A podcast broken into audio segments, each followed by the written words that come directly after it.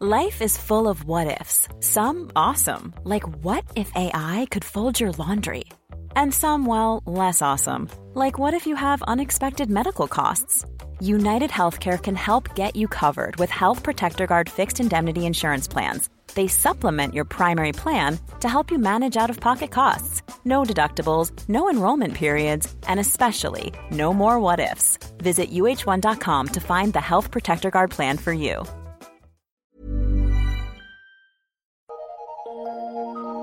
Eu sou Mário Persona e essas são as respostas que eu dei aos que me perguntaram sobre a Bíblia.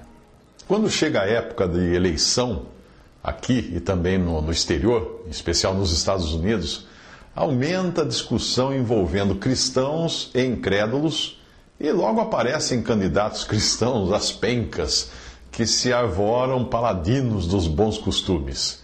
Estes constroem uma plataforma prometendo combater o casamento gay, gay prometendo uh, impedir que as escolas ensinem isso, ensinem esse tipo de, de comportamento, uh, obrigando a TV a limpar sua programação e coisas do tipo. Sempre trazem alguns assuntos polêmicos para embasar suas campanhas. O que pouca gente percebe é que os que governaram o mundo durante os tempos das Inquisições, tanto a católica como a protestante, foram cristãos de carteirinha. Foram papas, sacerdotes, bispos, pastores, clérigos em geral, que tinham poder sobre os governos daquela época e, em nome de Cristo, promoveram perseguições, enforcamentos, decapitações, queimadas de pessoas, de fazer inveja a Nero, e dos quais esses, esses terroristas islâmicos hoje são apenas aprendizes. Hitler, por exemplo, professava ser cristão. Ele era filho de católicos e começou a sua carreira de ativismo político apoiando o movimento cristão alemão. E logo ele estaria liderando o Partido Nacional Socialista dos Trabalhadores Alemães. Como chefe das Forças Armadas, depois, Hitler determinou que todas as fivelas dos uniformes militares trouxessem uma frase em alemão que significa Deus está conosco. Lembra até o dólar, né? o dólar e o real, que são influenciados pelas respectivas bancadas evangélicas dos seus países. Não lembra? Aquele In God We Trust e Deus é fiel, ou cremos em Deus, eu não lembro nem o que está mais na nota de real. Bem, se você tivesse vivido na Alemanha, da época anterior ao governo de Hitler, essa ideia de que cristão vota em cristão teria levado você, provavelmente, às ruas para distribuir santinhos de Hitler. É. E se você tivesse vivido alguns séculos antes, teria soprado as brasas sob os pés dos mártires amarrados às estacas para serem queimados, achando que aquilo era correto, como o próprio Jesus previu. Vem, vem mesmo a hora em que qualquer que vos matar cuidará fa fazer um serviço a Deus e isto vos farão porque não conheceram ao Pai nem a mim. João 16, de 2 ao 3. Agora responda rápido. Em que, em que sentido, onde, como Jesus interferiu na política do seu tempo, da sua época? Hum? O que foi que ele mudou nos costumes da sua época? Lembre-se de que a terra de Israel estava sob o domínio romano e se você pesquisar os costumes romanos, então, eh, verá que os libertinos de hoje, esses que são hoje, achando, se acham muito libertinos, são amadores comparados ao que aquele povo considerava normal. E apesar de tudo, Jesus deixou este mundo do jeito que ele encontrou quando chegou aqui, sem mover uma palha no plano político, sem interferir nos governos, mas deixando muito claro que ele estava aqui resgatando um povo para si. O cristianismo nunca deveria ser uma missão de reforma e melhoria da sociedade. Não. O cristianismo é uma missão de resgate para tirar do mundo aqueles que são salvos por Cristo. Infelizmente, a, grande maioria dos cristãos não entende isso, especialmente os que são das, das religiões fundamentalistas católicas e protestantes, que acham que cabe ao cristão deixar o mundo bem arrumadinho para quando Cristo voltar. E ele vai estar esperando a gente arrumar esse mundo para ele poder voltar e reinar. Você não acredita, talvez, mas é isso que muitas doutrinas católicas e protestantes professam. Num trecho de um vídeo uh, de John Piper, que é um pregador norte-americano, ele faz uma declaração que vai na contramão do cristianismo daquele país e até talvez de alguns ramos da sua denominação cristã, uh, porque o cristianismo nos Estados Unidos considera os Estados Unidos uma espécie de terra prometida dos cristãos como se ali é a terra cristã, o país cristão. E por isso existe tanto debate lá, e esse debate agora também começou a rolar aqui no Brasil, quando o governo aprova leis que vão contra o que a Bíblia ensina. E aí cristãos fazem manifestações, tomam partido contra o governo, tentam eleger candidatos cristãos para mudar essas coisas, etc. Mal sabem eles que estão fazendo o mesmo que muitos cristãos fizeram no primeiro século. Quando, quando eles perderam ou deixaram o primeiro amor, lá em Apocalipse 2,4, a, a epístola aos, aos cristãos de Éfeso, diz que eles tinham deixado o primeiro amor. Alguns séculos mais tarde, poucos séculos mais tarde, os mesmos cristãos estariam aplaudindo o imperador Constantino por obrigar os pagãos a se converterem e serem batizados como cristãos. É, foi nessa época também que a cristandade passou a habitar onde está o trono de Satanás, como fala Apocalipse 2,13, onde casou-se igreja e Estado numa coisa só, e passou também a seguir Jezabel, mulher que se diz profetiza em Apocalipse 2,20, e apesar de a cristandade conquistar influência global e fazer grandes obras para a melhoria social e dos costumes, ela recebeu do Senhor esta seguinte avaliação, presta atenção. Conheço as tuas obras, que tens nome de que vives e estás morto. Apocalipse 3:1. O terreno mais minado e traiçoeiro para um cristão é um mundo cristianizado. Sim. Eu, eu transcrevi, então, aquele vídeo que eu assisti do John Piper, eu transcrevi um texto, um trecho, traduzi esse trecho que pode ser de auxílio, principalmente para os que acham que, nós, que, que devem mudar o Brasil, ou aqueles que costumam colar um adesivo no vidro do carro dizendo Feliz é a nação cujo Deus é o Senhor. Claro, existe na Bíblia isso, no Antigo Testamento, mas isso é não entender que Deus estava falando isso de uma nação chamada Israel, não do Brasil. Ou então colocam aqueles, aqueles adesivos: O Brasil é de Jesus. Querendo que o Senhor se comprometa como dono de um país que nem sequer existia quando a Bíblia foi escrita. E agora que ele vai o quê? Resolver os problemas do país? Ah, os problemas que os, os próprios governantes do país arrumaram. Mas vamos ao trecho de John Piper que ele fala nesse vídeo. Ele diz assim: abre aspas. Aí você sai mancando pela vida e lamentando: ó, oh, pobres de nós cristãos, o que está acontecendo com nossa nação? Ele referindo-se aos Estados Unidos.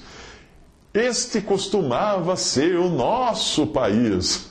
Ora, este nunca foi o nosso país. O nosso país está nos céus.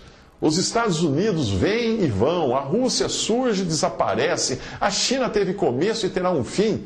E nós ficamos aí lamentando, ó, oh, nós, pobres cristãos, não somos tratados com respeito. Ora, nós não deveríamos ser tratados com respeito, nós deveríamos ser mortos. Estamos sendo mortos em todo o mundo. Somos como ovelhas levadas ao matadouro, e em todas essas coisas somos mais que vencedores. Se você tiver a certeza de que aqueles que foram justificados serão glorificados, você irá caminhar de cabeça erguida, quebrantado pelo seu pecado, sim, mas não ficando aí pela mídia dizendo que este é o nosso país, porque não é. Vamos ser diferentes, radicalmente diferentes, ousadamente diferentes. Até aí, o que John Piper disse no seu vídeo. Um irmão perguntou depois eu escrevi alguns comentários sobre isso no Facebook. Um irmão perguntou o que eu faria então se durante uma palestra minha, em algum evento empresarial, nas minhas palestras de negócios, um casal do mesmo sexo começasse a se beijar. A preocupação desse irmão é que existem hoje, hoje leis que podem considerar discriminação qualquer reprimenda por um comportamento assim e eu acabaria sendo processado por isso. Então, o que eu faria numa situação dessa? Bem, a menos que eles decidissem tirar a roupa e partir para as vias de fato, eu continuaria a minha palestra fazendo de conta que eu estava na Rússia, onde os homens se beijam na boca. Quem beija, quem beija quem, é problema dos beijantes e dos beijados, não meu. Contanto que não queira subir ao palco para me beijar, fica tudo bem. No máximo, se eu percebesse que aquilo estivesse causando distúrbio, e nem precisa ser duas pessoas do mesmo, do mesmo sexo se beijando para fazer isso, aí eu faria como eu já fiz em algumas palestras com alguns grupinhos mal comportados da plateia. Eu olharia fixamente para eles, em silêncio e com um sorriso maroto nos lábios. Num momento assim, é incrível o que acontece. Toda a plateia olha para as pessoas para quem eu estou olhando. E o silêncio é fatal para qualquer um se tocar e parar de fazer aquilo que está fazendo.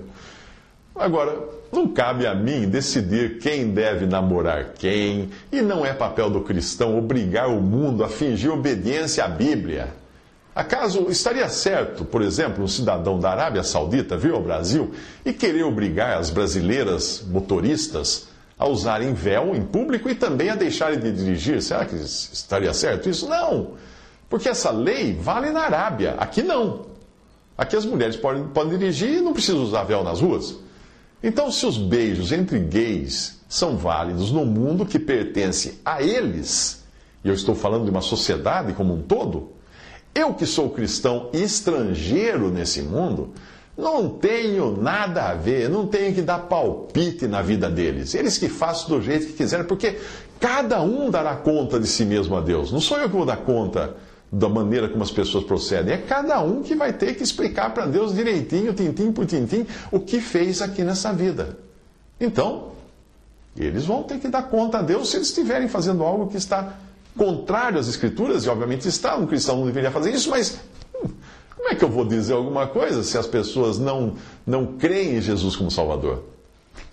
Outra pergunta que me fez foi o que eu faria se descobrisse que a escola estivesse ensinando coisas que induzissem as crianças a considerarem normais uh, relações entre pessoas do mesmo sexo? Será que não deveria, eu não deveria processar protestar, eleger um candidato cristão para acabar com isso? Não, também não. Porque, mais uma vez, eu estaria tentando me intrometer no mundo que não é meu. Um mundo onde eu sou estrangeiro e indo contra até as leis governamentais nesse sentido, já que o material que a escola estaria usando teria vindo da Secretaria da Educação, com a chancela das autoridades que eu devo respeitar por eu ser cristão. Se eu não gostar da situação, se for possível, eu procuraria então colocar meus filhos numa outra escola, onde eu soubesse que isso não seria feito, ou então, da melhor maneira até, vaciná-los como a gente vacina os filhos contra essas coisas? Bom, a gente vacina os filhos com a leitura diária da palavra de Deus em família, para que essas crianças fiquem imunizadas a esse tipo de ensino. Muitos desses que protestam, protestam, protestam, não abrem a Bíblia um, 10 minutos com os filhos à noite em casa. Protesta quer que o mundo ande como cristão, mas ele não, não abre a Bíblia para mostrar como é que um cristão deve andar para os seus filhos em família. Você ensinar isso para eles, ter um momento de leitura da palavra, de, de oração, junto com a família todos os dias. Como os, os, os, os israelitas uh, comiam do maná todos os dias, colhiam maná todos os dias. Aliás, eu sempre vacinei os meus filhos contra estes e outros ensinos que são até bem mais perniciosos para a fé cristã, e eu considero assim, como é, por exemplo, a teoria da evolução. E é o, humanismo que hoje impregna não só as escolas e as universidades, isso está impregnado no ensino religioso também. Você quer, você quer aprender humanismo? Vá para uma faculdade de teologia, que lá eles ensinam humanismo. Mas e quanto à promiscuidade na programação da TV? Será que eu não deveria protestar para o governo colocar um basta nisso? Ou eleger candidatos que me defendam perante o governo para que a programação da TV seja censurada, para que não tenha mais beijo gay, ou gente nua, ou qualquer coisa? Ora, talvez isso fizesse até mais sentido há meio século.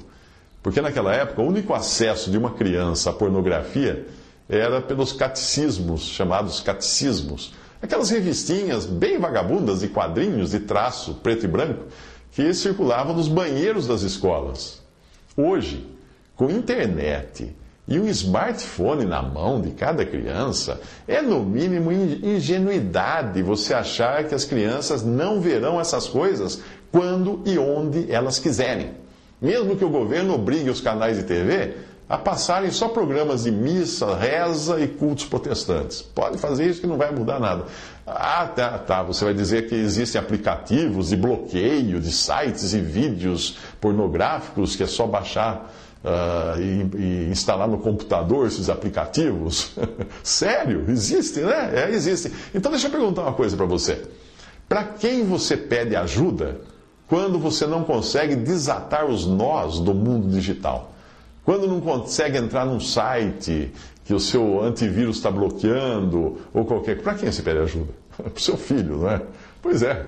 Pode ter certeza de que quando ele quiser vai descobrir um jeito de quebrar qualquer bloqueio desses e o tio Google vai ajudar o seu filho.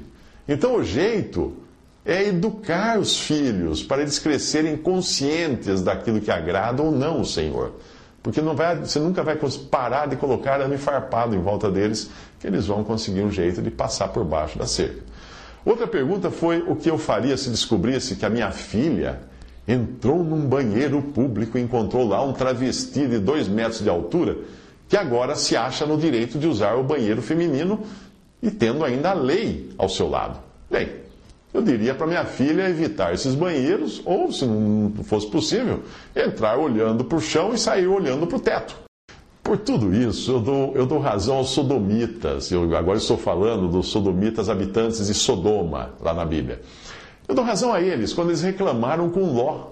É, e o mesmo vale para os cristãos que querem legislar sobre os costumes dos incrédulos num mundo que pertence aos incrédulos.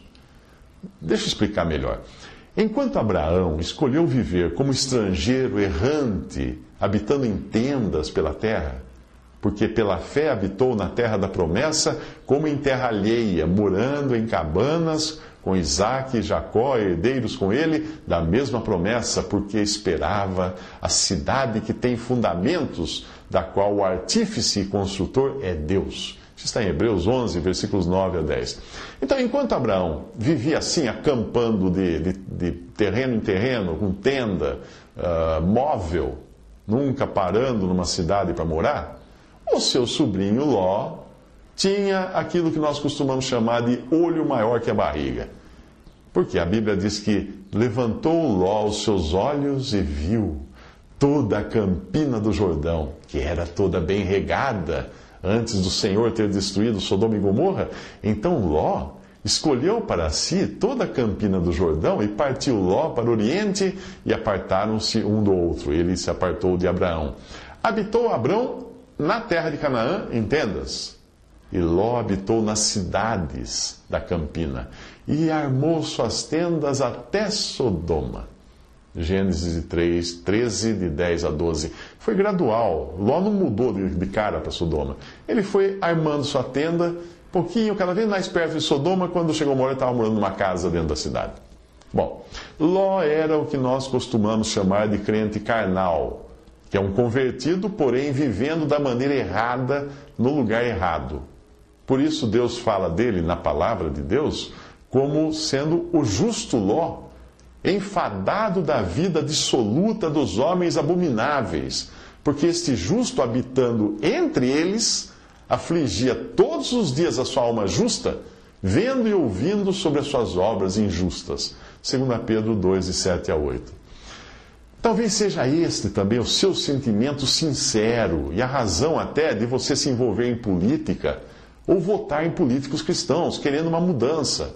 Bem, foi também o sentimento sincero de Ló, enquanto ele morava em Sodoma. E aí, ele saiu de Sodoma e foi, foi fazer como seu, o, seu, o seu tio Abraão? Não. Ele tentou mudar Sodoma. É. Ele passou a sentar-se à porta da cidade, que naquela época era o lugar onde os juízes se sentavam para julgar. Era uma espécie de tribunal público nas cidades da antiguidade. E vieram os dois anjos a Sodoma à tarde, e estava Ló assentado à porta de Sodoma. Isso está em Gênesis 19, 1. O que, o que Ló estava fazendo na porta de Sodoma? Bem, pelos desdobramentos do que aconteceu, e a gente lê na, na, em Gênesis, é possível entender quais eram as intenções de, de Ló. Quando a coisa apertou e os habitantes quiseram abusar dos anjos que Ló hospedava na sua casa, recusando até mesmo as filhas virgens que Ló vergonhosamente ofereceu para proteger os seus, os seus hóspedes. O que os sodomitas, os sodomitas fizeram? Com toda razão, os sodomitas mostraram a Ló o seu devido lugar, mandaram ele se colocar no seu devido lugar. Eles disseram assim: esse indivíduo, como estrangeiro, veio aqui habitar e quer se arvorar em juiz? Ah, é claro que isso em Gênesis 19, versículo 9. Eles estavam indignados e com toda razão. Porque Ló não tinha nada que ficar metendo o nariz nas coisas de Sodoma. Ele era estrangeiro. É por isso que eu digo que, assim como os sodomitas daquela época, os incrédulos de hoje têm razão quando retrucam para cristãos intrometidos que dizem a eles que eles não têm nada a ver nem com o estilo de vida que eles escolheram viver aqui nesse mundo. Que, que o cristão tem? Nada a ver com isso.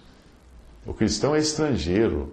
Estrangeiro nesse mundo, cidadão do céu, não da terra por onde ele está apenas passando. Ele tem que levar o evangelho para as pessoas, não levar costumes para as pessoas. Olha, se você deixar, se você deixar de praticar isso e aquilo e aquilo outro, pentear o cabelo dessa forma, usar saia desse comprimento e etc, você vai para o céu. Absurdo. Isso é um absurdo. A salvação é pela fé em Cristo e no seu sangue derramado na cruz para salvar pecadores. Quando você olhar para alguém que você detectar que a pessoa vive uma, uma vida devassa, fique, fique feliz, porque você agora tem alguém para quem você pode apresentar as boas novas de salvação, o perdão dos pecados, a vida eterna para essa pessoa. Não para ele vestir uma roupa diferente ou parar com certos costumes. Alguém pergunta: e se alguém ameaçar os meus filhos com um leão que pode destruir os costumes, os bons costumes dos meus filhos? Bom, o que eu vou fazer? Eu vou pegar meus filhos pelas mãos e levá-los fora da. longe daquela fera, daquele leão. Eu não vou tentar domesticar o leão, conversar com ele, para ele mudar de costumes, deixar de ser, deixar de ser carnívoro, virar vegetariano. Uh, Satanás é o leão desse mundo, é o príncipe desse mundo e o leão também que ruge. Não é? Ah, essa selva pertence a ele, pertence a esse leão, Satanás, não pertence aos filhos de Deus. Pelo menos agora, não, não tem nada a ver. Tá, tá, o usurpador está aqui. O Senhor Jesus falou: eu vou, eu vou embora porque o príncipe desse mundo está chegando. Eu não tenho nada com ele. Quando eu vejo incrédulos fazendo barbaridades, fazendo coisas torpes, coisas ruins, um pensamento me consola, sabe? Não só no âmbito ruins, no âmbito moral. Às vezes até o cara querendo roubar, aproveitar-se dos outros, querendo enganar, querendo passar perna, tudo isso. Sabe o que eu penso na hora? Eu penso assim: esta é a única vida que eles têm. Portanto, eu devo entender que eles precisam aproveitar ao máximo enquanto estiverem vivendo aqui, porque logo, logo essa diversão vai acabar. Então, nada mais normal que eles aproveitaram essa vida, porque é a única. Não tem a vida eterna, a menos que se convertam e creiam em Jesus. A única interferência que eu posso ter nos usos e costumes das pessoas ao meu redor é sendo sal e luz. O sal dá sabor e conserva os alimentos, e a luz afugenta as trevas. Mas você, você já reparou que tanto sal quanto a luz fazem isso sem qualquer esforço. Você nunca vê o saleiro invadir a sua salada ou então a luz acender sozinha quando você está dormindo. Não. Essas coisas não precisam fazer algo, agir, fazer alguma ação, agitar bandeiras, berrar nas praças. Elas não precisam fazer nada disso para ter influência. Basta elas serem o que são e elas vão salgar e iluminar. Se você é cristão e você já reparou uma rodinha de amigos no trabalho, quando, quando, que, quando você chega eles param de falar as bobagens que estavam falando, então é porque você está sendo luz ali, você está sendo sal ali. E eles estão percebendo isso. Você não precisou mandar eles pararem. Ah, o lugar deles, a conversa é deles, você não tem nada a ver com isso, mas eles se sentem constrangidos. No primeiro século, meninos e meninas de famílias cristãs presas pelo único crime de professarem fé em Cristo eram vendidos como escravos sexuais. É assim, leia a história do, do, de há dois mil anos atrás da sociedade, como é que era. Muitas mulheres nos bordéis de Roma e das províncias eram cristãs, que tinham sido sequestradas das suas famílias para trabalhar de prostitutas. Muitos meninos comprados por famílias romanas ricas para satisfazer os desejos pedófilos do patrão eram cristãos. Porque pedofilia lá não era crime. Ter um menino assim em casa não era considerado crime entre os pagãos romanos, mas algo aceito até pela sociedade daquela época como normal, desde que o escravo, o servo, não tivesse cidadania romana. Então, podia. Esse mundo uh, daquela época não mudou. É o mesmo, ele continua por aí, em diferentes cores, diferentes lugares, mas é o mesmo. Não faz muito tempo, o marido de uma jovem que se converteu a Cristo na Índia, que essa jovem conhecida de irmãos com os quais eu tenho, eu tenho contato na Índia, o marido dela matou a mulher, matou a esposa, porque ela se recusou a queimar incenso para os deuses do hinduísmo. E pelo mesmo motivo, o irmão de, de, de um irmão biológico, de um outro rapaz, de um outro jovem, não apenas matou o jovem, como também incendiou a casa com cadáver dentro. Por quê? Porque ele ofereceu, não queria oferecer incenso aos deuses do hinduísmo. Isso é coisa que está acontecendo hoje. No Butão, os irmãos com os quais eu tenho comunhão, eles atravessam a fronteira com a Índia para se reunirem do outro lado da fronteira, porque no Butão, que é um país budista extremista, no budismo extremo, os cristãos são perseguidos. No Egito, apenas os templos antigos, católicos e protestantes, que foram construídos antes das recentes leis islâmicas, podem ser usados para reuniões cristãs. E ainda assim com guardas na porta para, invadir, para impedir que radicais muçulmanos invadam e matem os cristãos que estão se reunindo lá dentro. E de vez em quando você vê na mídia notícias disso acontecer realmente. Os irmãos com os quais eu tenho comunhão lá no Egito, costumavam alugar o porão de um templo católico para poderem se reunir. E quando eles fazem reuniões em casa, eles precisam chegar, combinam de chegar em horários alternados. Nunca chegam juntos, cada um chega num horário para não despertar suspeitas de radicais muçulmanos que poderiam invadir a casa e espancar o pessoal lá dentro. Na Síria, todos os dias nós estamos vendo notícias de cristãos sendo, sendo mortos pelo Estado Islâmico. Na Nigéria, em outros países da África, dezenas são dizimados em igrejas, incendiados, mortos incendiados vivos nas igrejas. Como acontecia no, no Peru, nos tempos do Sendeiro Luminoso, que era um grupo que queria implantar no Peru um comunismo maoísta, um comunismo de, de, de origem chinesa, baseado nos ensinamentos do, do, de Mao Tse-tung. Eu conheci um irmão que foi metralhado dentro de uma igreja evangélica lá no Peru nessa época e sobreviveu. Quando ele levantou a camisa, eu vi as cicatrizes das balas que acertaram na sua barriga. Ele sobreviveu porque quando a jovem terrorista, ele falou que ele se lembrava nitidamente uma jovem de cabelo longo, cabelo preto, que entrou com uma farda de, de terrorista, uma farda camuflada, e metralhou todo mundo. Quando ela começou a metralhar, ele ficou em pé e os, os outros fiéis permaneceram sentados. Então, ele, as balas, não pegaram na cabeça dele, como pegaram na cabeça de todos os outros. Ela matou todo mundo que estava na igreja. E ele levou vários tiros na barriga e foi passou meses no hospital, mas sobreviveu. Eu acho que você já percebeu que se um casal gay ficar se beijando durante uma palestra, ou se a escola ensinar costumes assim para os meus filhos, ou se a minha filha entrar num banheiro público e encontrar lá um homem passando-se de mulher, você já deve ter percebido que esses serão os menores problemas que um cristão pode enfrentar no mundo. Repetindo então o que disse John Piper, abre aspas, ora, nós não deveríamos ser tratados com respeito, nós deveríamos ser mortos Estamos sendo mortos em todo o mundo, somos como ovelhas levadas ao matadouro, e em todas essas coisas somos mais que vencedores. Fecha aspas. Até aí o que John Piper disse. Visite respondi.com.br.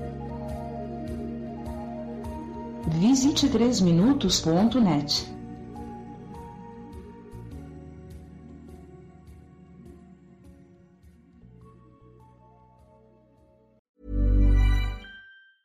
Planning for your next trip? Elevate your travel style with Quince. Quince has all the jet setting essentials you'll want for your next getaway, like European linen, premium luggage options, buttery soft Italian leather bags, and so much more. And is all priced at 50 to 80% less than similar brands.